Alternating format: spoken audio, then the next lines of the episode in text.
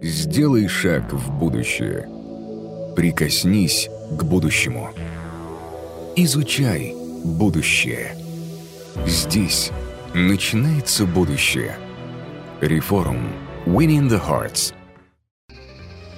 Компании собирают и анализируют информацию для того, чтобы эффективнее продавать то, что вам нужно или не нужно, но интересно. Однако, если мы абстрагируемся от торговых отношений, то у аналитики больших данных есть большое будущее. Представьте себе реальность, в которой вы можете мониторить свое здоровье, принимать карьерные решения или даже выбирать партнера для романтических отношений, основываясь на аналитике. О больших данных расскажет Валерий Бабушкин, советник по машинному обучению Алиэкспресс Россия. Всем привет! После такого, после такой презентации, которая сейчас была сделана, даже как-то неловко поднимать тему, которая называется Big Data, потому что мы говорим о будущем. Кажется, что про Big Data мы говорили и 10 лет назад, и 15 лет назад. А, возможно, конечно, это будущее наступило, но если оно наступило, будущее ли это настоящее? А прежде чем я перейду а, к докладу, или к презентации, или к выступлению, называйте как хотите, я расскажу небольшую историю. Я довольно давно выступаю, э, лет 10, наверное. И изначально презентация, презентации, которые я делал, были достаточно простые. Примерно как это. Главный слайд, план презентации, презентация, всем спасибо, разбежались.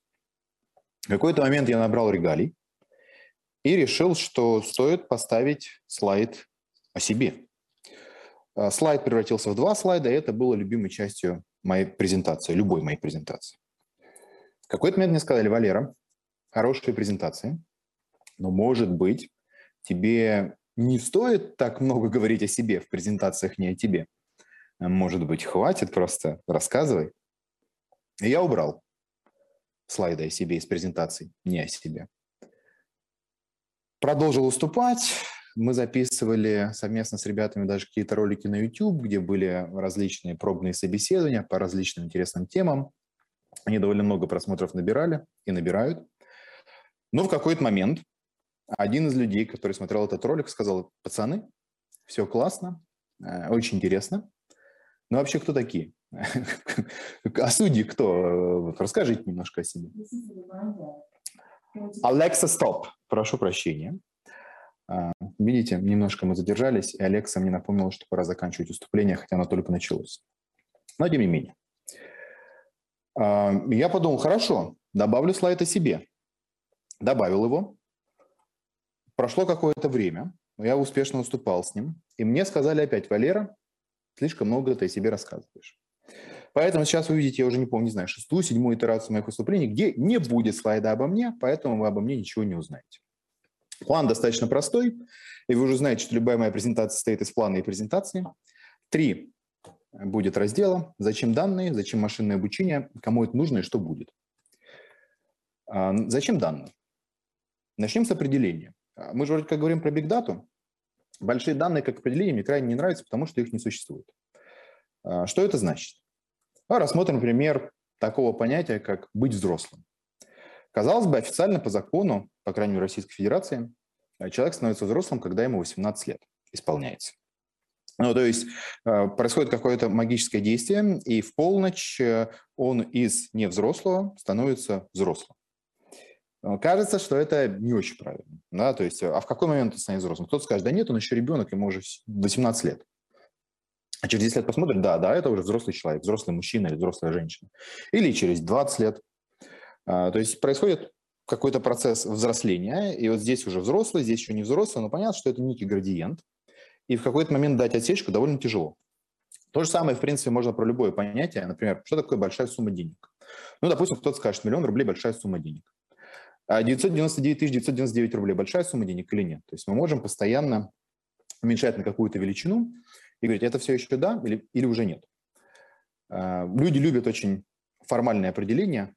Большая сумма, маленькая сумма, взрослые, невзрослые, большие данные, небольшие. Но если перейти к большим данным, что это такое?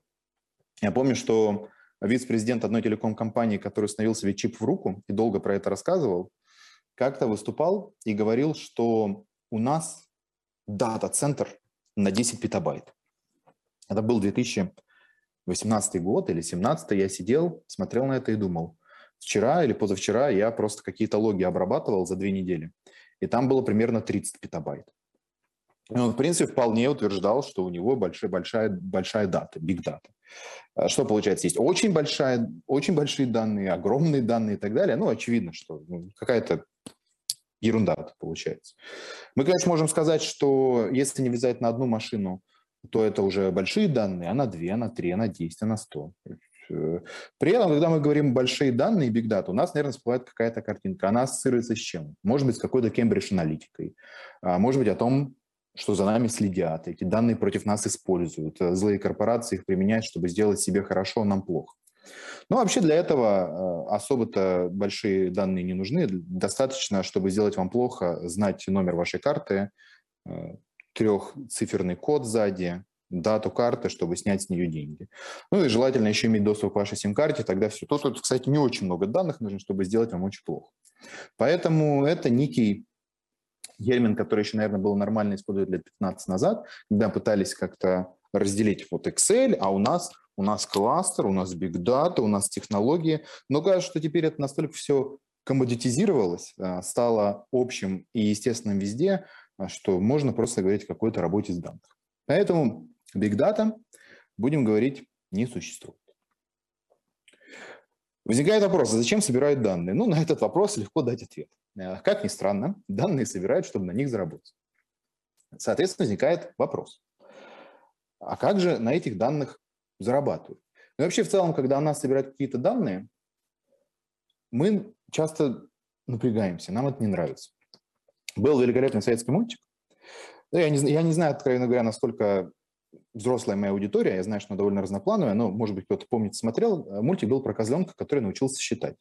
Он подбегал к разным зверям и считал один, подбегал к следующему два, подбегал к следующему три. Там был момент, что один зверь, звереныш подбегает к маме и говорит, мама, он меня сосчитал. Он говорит, все, побежали, будем с ним разбираться, что это он тебя сосчитал. То есть, видите, ну, казалось бы, ну, сосчитал, сосчитал, а им почему-то неприятно, почему это меня сосчитали. Здесь тоже, ну, вроде данные, вроде я их в открытый доступ даже даю, но кто-то их собирает, как-то не очень приятно.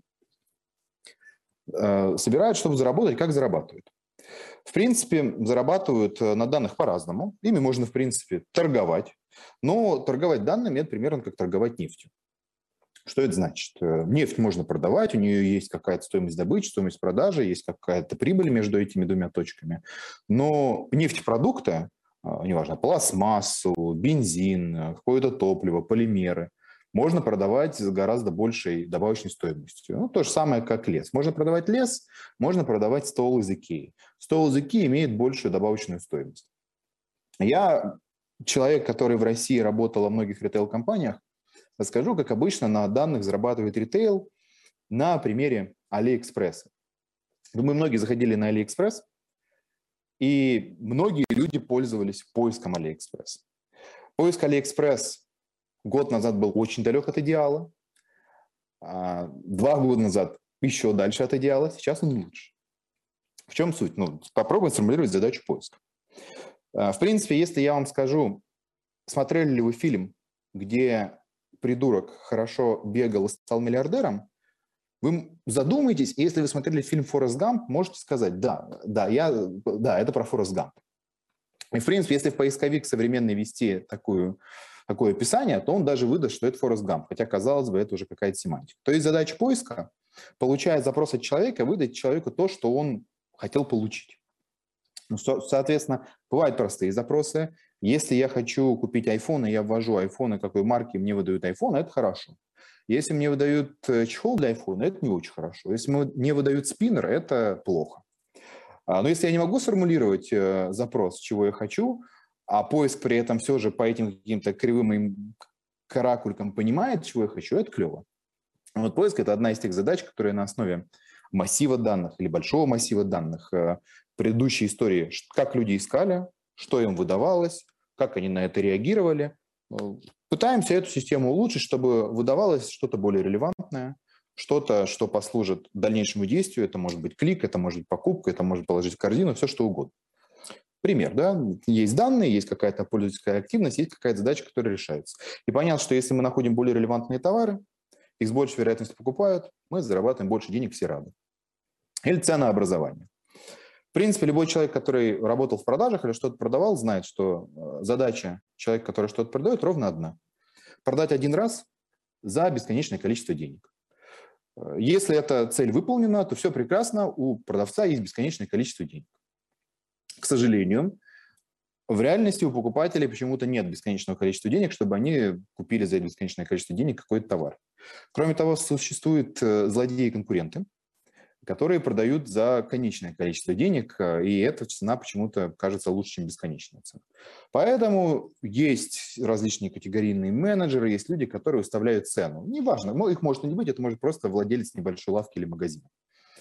Но кажется очевидным, что эту задачу можно решать точно так же а, с помощью алгоритмов а, гораздо лучше. При этом ведь мы в разные моменты жизни хотим разных целей достичь. Например, мы можем захотеть увеличить оборот, а можем захотеть увеличить прибыль, а можем захотеть э, продавать большее количество в штуках. Ну, понятно, что если мы захотим увеличить э, в количествах штук, то мы просто доплачиваем за наш товар э, или продаем его за ноль денег и продаем практически бесконечное количество штук. То есть мы всегда вводим какие-то ограничения. Да, мы готовы упасть в марже, но хотим такой-то оборот, или мы готовы оборот чуть, чтобы упал, но чтобы была такая прибыль. Ну, и это как-то вручную люди делают обычно, а можно делать не вручную. Точно так же, какая была цена, какие были другие факторы. Но это, в принципе, задача старая, Эконометристы ее пытаются решить последние сто лет, э, строят кривые эластичности спроса по цене, но эта задача гораздо лучше решается и тоже одна из классических задач машинного обучения. Ну или антифрод. Когда люди покупают, они хотят э, купить дешевле. А, у них такая функция оптимизации. А, а если можно еще обмануть, это вообще прекрасно. Э, обмануть большую корпорацию или большой магазин – это практически святое дело, обязанность любого человека. А, простой пример. Если вам дают купон на скидку а, как новому клиенту, ну, понятно, что нужно делать. Нужно каждый раз регистрироваться как новый клиент и покупать с этой скидкой. А, да, можно зарегистрироваться как Вася 1, Вася 2, Вася 3, Вася 4, Вася 5, указать все тот же адрес доставки, получить товары со скидкой и радоваться. И потом, в принципе, есть целые магазины на Горбушке или на Буденовском, которые занимаются тем, что хитрые люди покупают на том же Алиэкспрессе очень дешево за счет этого, а на Горбушке продают э, за менее дешево. И разницу кладут себе в карман. Ну и понятно, тот случай, что я описал, кажется, что если адрес одинаковый у 10 Вась, то что-то здесь подозрительное, и, наверное, нужно с этим э, работать.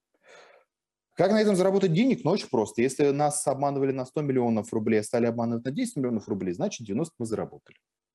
Понятно, что никогда невозможно полностью этот обман прекратить. Не, ну возможно. Если Алиэкспресс закрыть, то обманывать э, Алиэкспресс э, покупатели не смогут по очевидным причинам. Ну, наверное, это не идеальное решение. Поэтому всегда, пока существуют какие-то программы стимуляции, люди будут пытаться их абьюзить, люди будут пытаться их использовать э, в свою пользу что, в принципе, вполне естественное желание, у кого оно не возникало. А, рекомендательные системы. Ну и про антифрод, если подумать, что у нас тоже есть какой-то массив данных, поведенческие факторы, мы на основе них можем построить модель, которая будет смотреть на такие же поведенческие факторы и находить какие-то закономерности этих злодеев, а, блокировать или что-то еще с ними сделать. Э, Но вы видите, да, что последний пункт МММ, он наверняка привлек ваше внимание, мы уже к нему подходим, но еще не подошли. Поэтому поговорим про рекомендательные системы.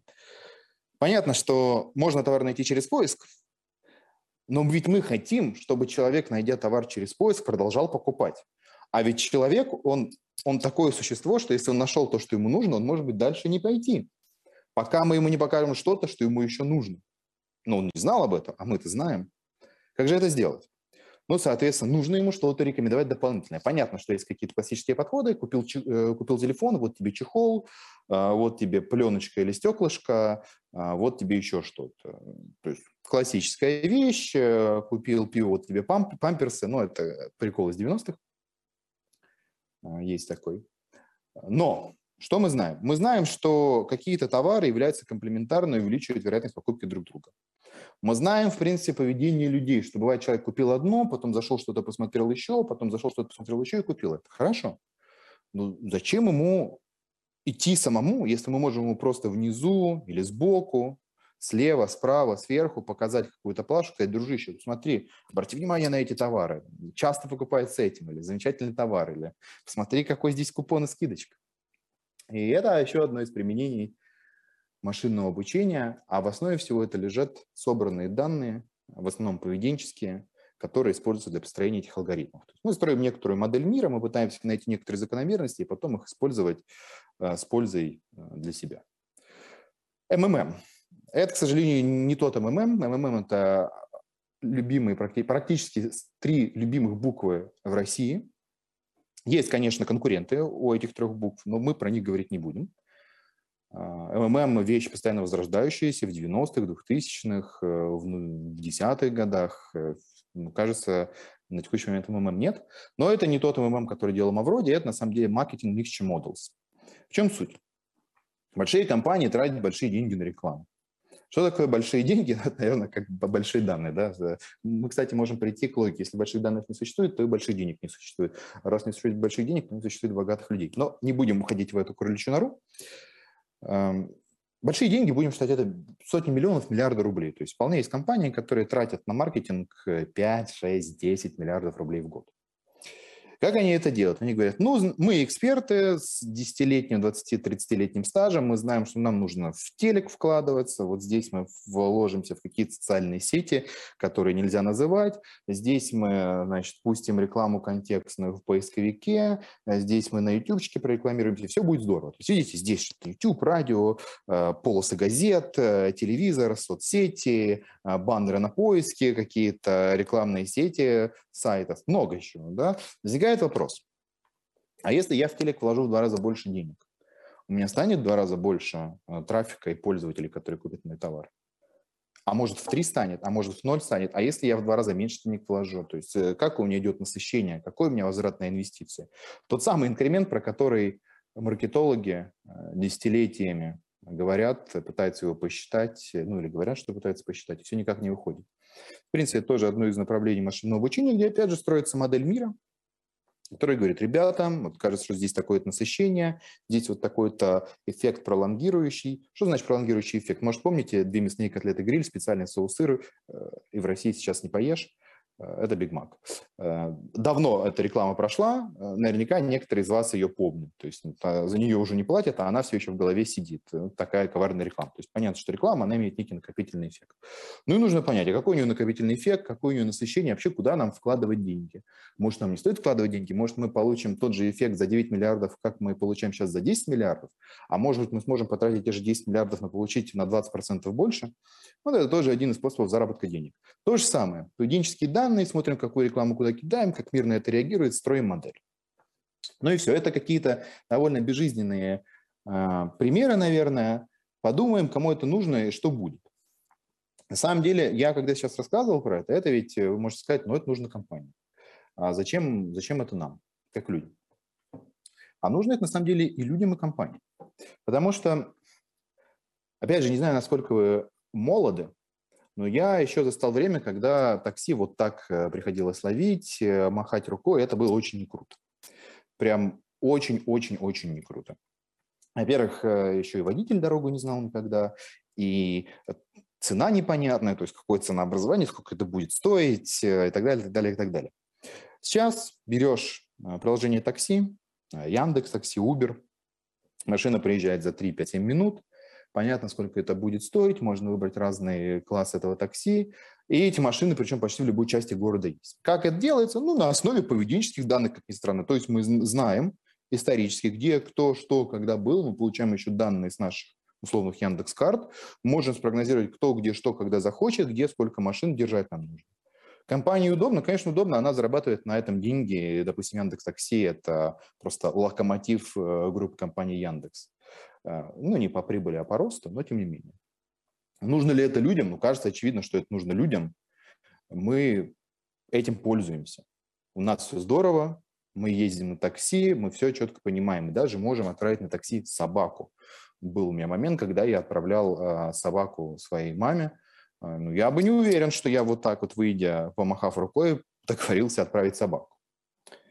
Ну или другой пример.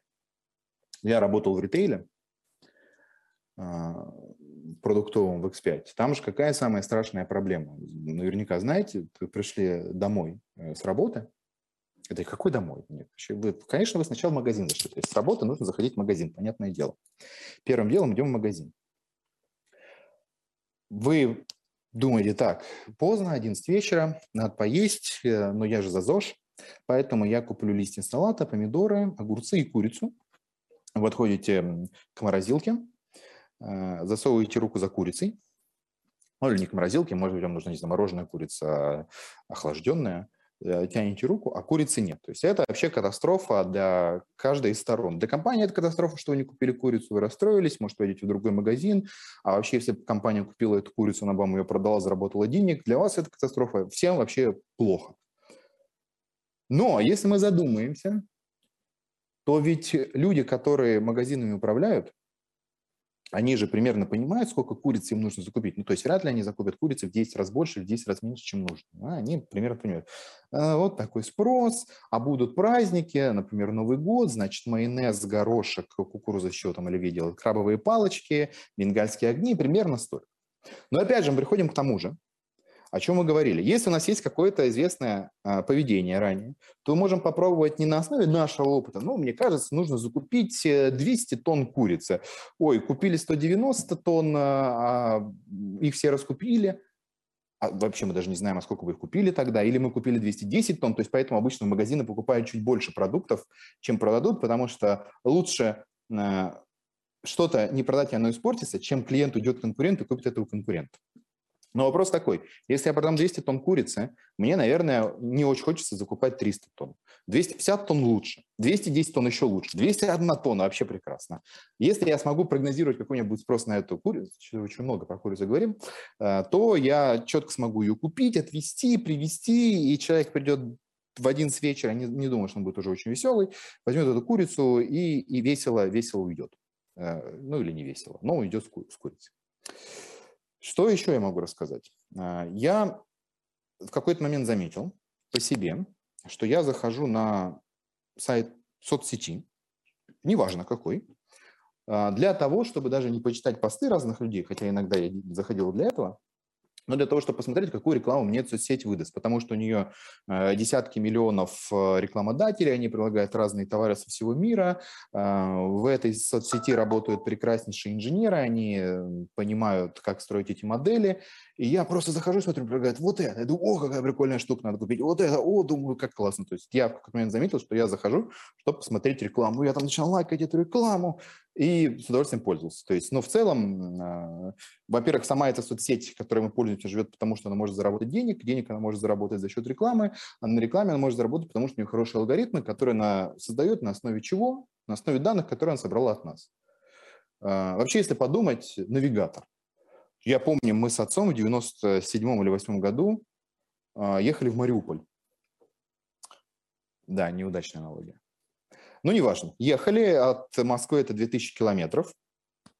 И постоянно на каждом перекрестке отец доставал атлас, а к бабушке как раз ехали, доставал атлас, смотрел куда, туда, сюда. Это ужасно было, то есть ужасно. Это два дня вместо одного. Сейчас телефон, он тебе показывает, так ехать, здесь такие пробки. Ну, кому скажи в конце 90-х, начале 2000 что у тебя будет такая штука, водителю, любой водитель достанет просто все, все деньги, кошелек говорит, забери, дай мне ее. Мы бесплатно пользуемся, ну, понятно, что ну, не может же такая штука быть бесплатной, правда?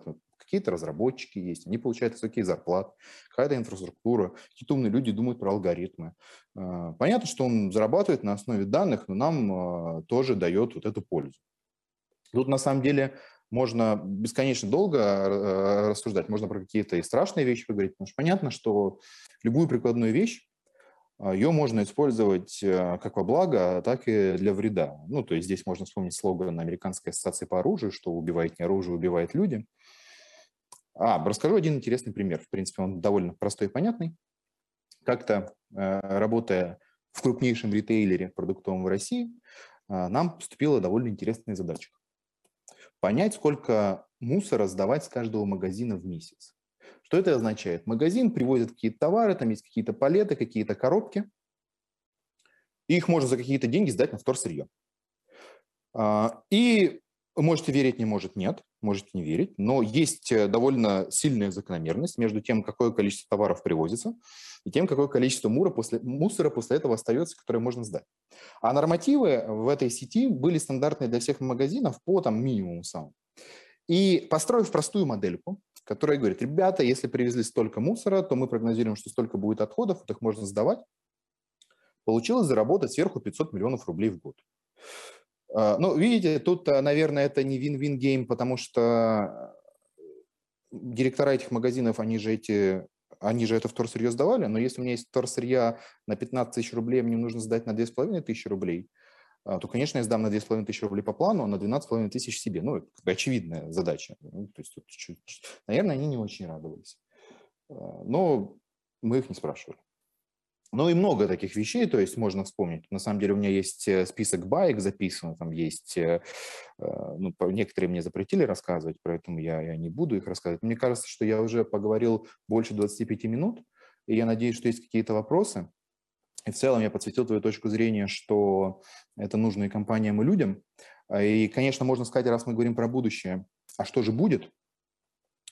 Ну, понимаете, в чем дело? Если бы я четко знал, что будет, я бы сейчас не здесь сидел, я бы сейчас зарабатывал просто на, на бирже э, или в казино, покупая и продавая различные ETF, э, акции и так далее. Или купил бы биткоин в 2012 году. Вот я помню, причем я сидел за компьютером, думал, я тогда в Германии учился, думал, биткоин, биткоин, ну, ну потратить что ли? 100 евро на этот биткоин. Думаю, ну, не, ну 100 евро, 100 евро. 100 евро – это, между прочим, 10 обедов э, в ресторане, а в студенческой кафешке это 20 обедов. Ну, то есть понятно, что польза от 20 обедов мне казалось гораздо больше, чем польза от некоторого количества биткоинов. Э, знал бы будущее, думал бы наоборот. Будущее тяжело прогнозировать по очевидным причинам. Но если мы говорим про работу с данными и про алгоритмы, то они просто становятся более и более прикладными, более и более распространенными. А, профессия людей, которые этим занимаются, как угодно их можно называть, аналитики больших данных, дата-сайентисты, инженеры по машинному обучению, AI-специалисты, специалисты по искусственному интеллекту. А, компании, которые это используют, их все больше. Много примеров, как делать надо, как делать не надо, на чем заработать можно, на чем заработать не можно. А, развивается. Поэтому мы просто видим, будем, может, через 5 лет ездить, наконец, на беспилотных автомобилях. Может, не будем. Но, но в целом это просто, просто некий комодити. Опять же, я к этому подхожу довольно просто. Вот все, что мы говорили, это прикладные проблемы.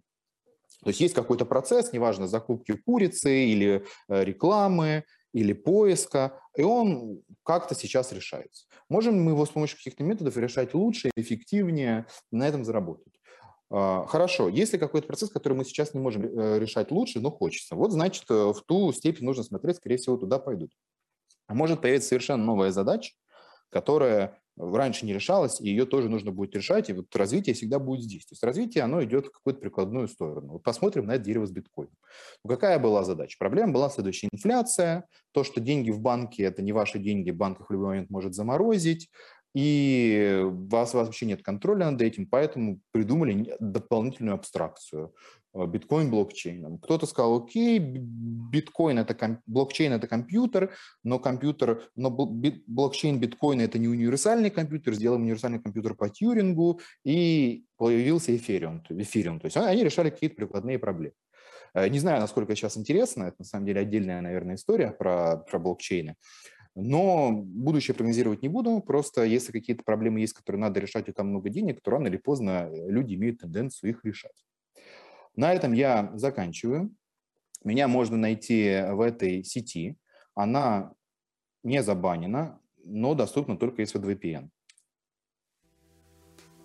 Спасибо, Валерий. Э, вы рассказывали достаточно много и достаточно обширно, очень интересно. А, я хочу позадавать вам несколько вопросов э, из чата и от себя. И начну, наверное, с э, тех, которые мы получили из чата. Э, зачитываю. Валерий, за ваш, безусловно, богатый опыт в сфере аналитики. Какая самая смешная история вам запомнилась? Я так понимаю, что э, это вдогонку про те байки, которые вы рассказывали. Ой, даже не, меня попросили вообще не рассказывать эту историю, но я расскажу тогда. Ну нет, историю. если вас просили, расскажите. Да, да, я, я не могу рассказать, видите, она, она очень забавная, она часто заходит хорошо, но реально не надо. А, другая история, значит, какой-то момент э, стояла у меня задача в 2017 году научиться находить женщин беременных на шестом месяце. Э, для того, чтобы давать им э, бесплатные подарки. То есть, если кто-то смотрел мультсериал «Симпсоны», там в какой-то момент одна женщина совершила героический подвиг и родила восьмерых. Ну, то есть мать героини сразу стала. И ее завалили бесплатными подарками от производителей пеленок, э, подгузников, детского питания и так далее. Ну, потому что понятно, ты подарил корзину, а ей понравилось, потом она в течение многих лет покупает эти подгузники, пеленки или детское питание. Идея была такая же. В принципе, задача даже была решена. Но на что только я не насмотрелся в тот момент. Но довольно интересное для меня было. Э, я не буду даже говорить, на что я насмотрелся, поэтому это, это точно тоже забанят э, или начитался. Но из интересного я открыл для себя совершенно другой рунет. То есть тут у нас есть какой-то пузырь информационный, в котором мы живем.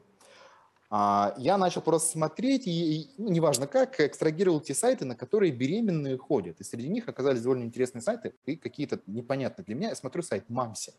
Думаю, почему он у меня в топе? Э, ну, это какой-то вообще непонятный сайт. Ну, кто на него заходит, кто его знает? Э, захожу смотреть через, э, через метрику, а там 2,5 миллиона уникальных посетителей в сутки. Ну, то есть понятно, что это гигантский какой-то сайт, то есть вот какой-то, видите, абсолютно параллельный мир, который был для меня недоступен. Это для меня было, например, тогда открытием. Ну, я просто не могу рассказать про более интересные случаи по разным причинам. Ну, или там, понятное дело, много, много где делали ценообразование, тоже были смешные вещи, когда в какой-то момент, а, я не знаю, можно рассказать или нет, не буду говорить где, но мы начали продавать э, очень прикольную колонку а, на 30% ниже себестоимости случайно, и, понятное дело, пошли резко продажи, то есть, в принципе, алгоритм, видите, он повысил оборот очень значимо. Ну, не знаю, ответил я на вопрос или нет, потому что я ответили, ограничен. Том, ответили. Это из разряда, на самом деле, когда, ну, это, я понимаю, вы с нами делитесь опытом своим, это из разряда, когда ты не находишься в каком-то комьюнити, а потом понимаешь, что условно, там, например, дети до пяти лет являются какими-то многомиллиардными э, блогерами в э, разных социальных сетях, и ты такой, ну, как, как это? И зарабатывают больше, чем, я не знаю, президент какой-нибудь африканской страны. И ты думаешь, ничего себе. Ну, то есть стоит только посмотреть чуть шире своего горизонта, и уже ты открываешь какие-то совершенно новые для себя открытия. Все У меня верно, вопрос следующий. Да-да. Ну, Я все верно. Прошу, Причем прошу. президентом африканской страны еще теоретически стать можно, а пятилетним ребенком уже стать нельзя. И от этого очень обидно.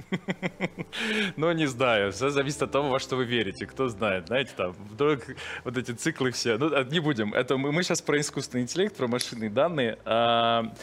Многие люди э, обращали внимание на то, что на AliExpress были всегда какие-то забавные названия, что-то из разряда, сейчас я вообще почитаю, «Большой красный лопата», «Хороший для решения огород проблем», что-то такое. Оказалось, что эти названия э, есть результат э, работы искусственного интеллекта, который генерирует эти названия. Скажите, пожалуйста, весть из полей, научился ли искусственный интеллект в компании получше говорить на русском языке? Значит, э, частично научился, но я расскажу немножко подробнее, в чем была суть. Значит, китайские продавцы, они умеют продавать. Они знают, что хорошо продается, если в поиске хорошо находится. А для того, чтобы хорошо находилось в поиске, нужно ставить слова, по которым люди ищут. Поэтому вместо того, чтобы написать просто красные туфли, они пишут красные туфли, красивая женщина, высокий каблук, э, кожа гладкая, стильная, ну и так далее. То есть весь этот трэш, и это отлично работает для поиска. То есть товар продается, люди счастливы продавцы не китайцы, они вот так не делали. И, значит, китайцы решили помочь не китайцам. Обучили алгоритм, который смотрит на фотку, говорит, и какие же там слова есть, то есть это, условно говоря, нейросетка смотрит на туфли и начинает там генерить красные, красивые женщины, высокие каблук и так далее, и все это пихает, и это выходит наверх. То есть, а, а нужно понимать, что поисковик очень часто, когда работает, э, что-то ищет, он э, слова нормирует. То есть, например, красивый, он берет только корень, красив. И поэтому даже не ошибка перевода, это, скажем так, погрешность той системы поиска, которая есть. Но да, работа в этом направлении ведется. Например, одно из направлений – это просто использовать не китайский поиск, а поиск, сделанный в России. Импортозамещение на AliExpress. Вива. А, вопрос по поводу поведенческих моделей. Вы в своем выступлении затронули, рассказали о том, что во многом вся эта история крутится вокруг того, чтобы предугадать или понять, как себя ведут люди в тех или иных ситуациях.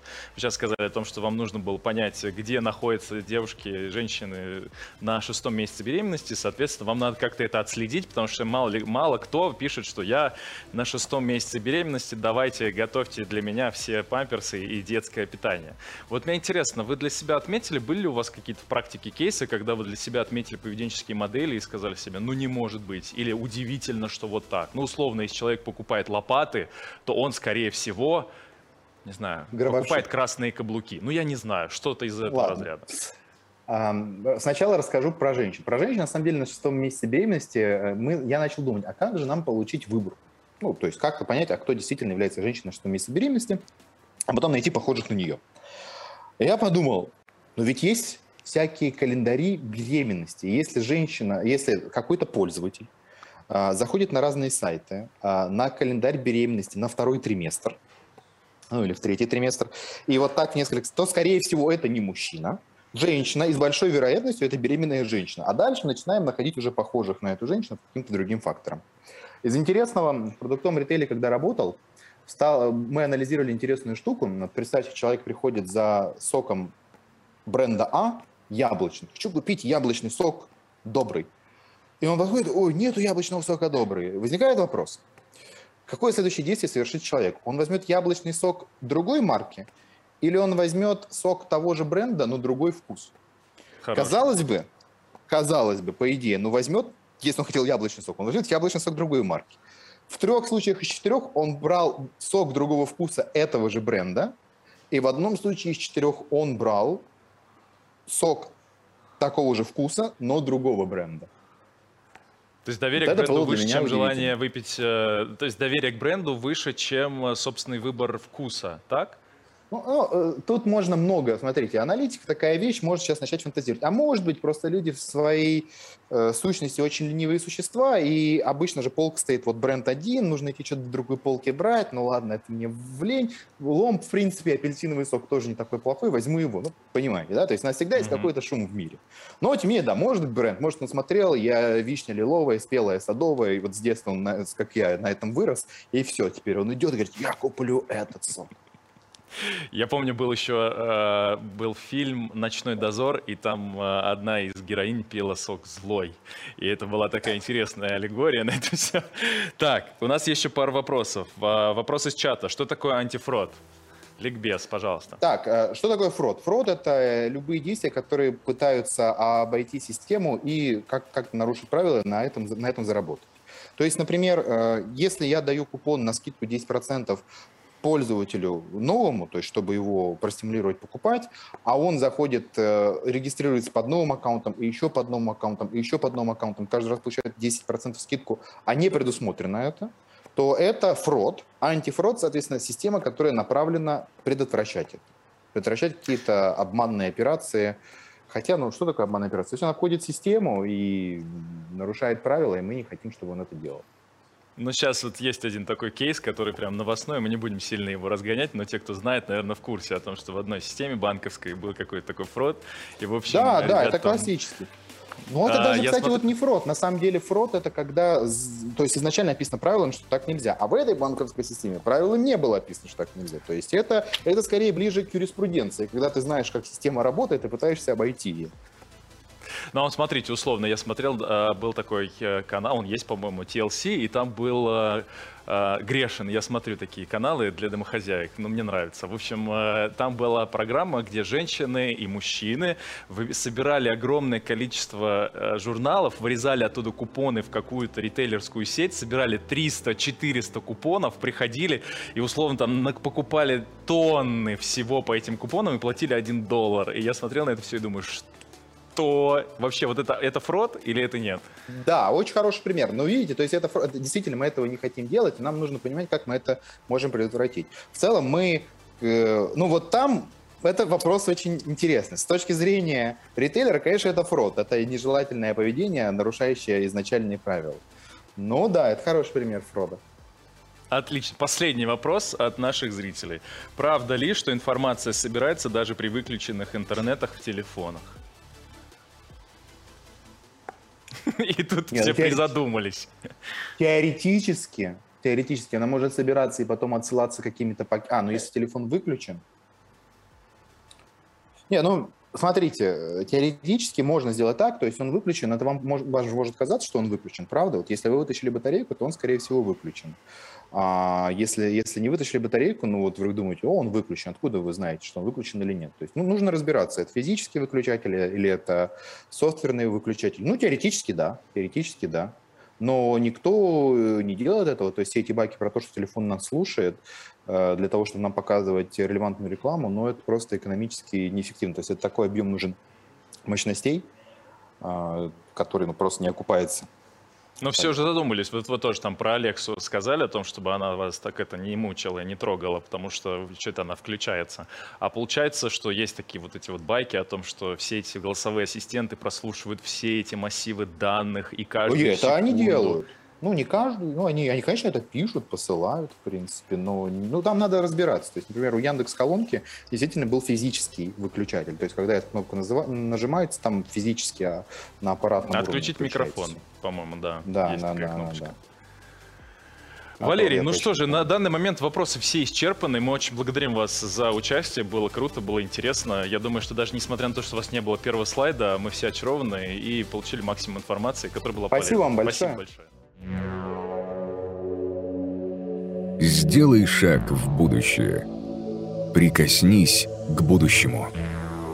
Изучай будущее. Здесь начинается будущее. Реформ. Winning the Hearts.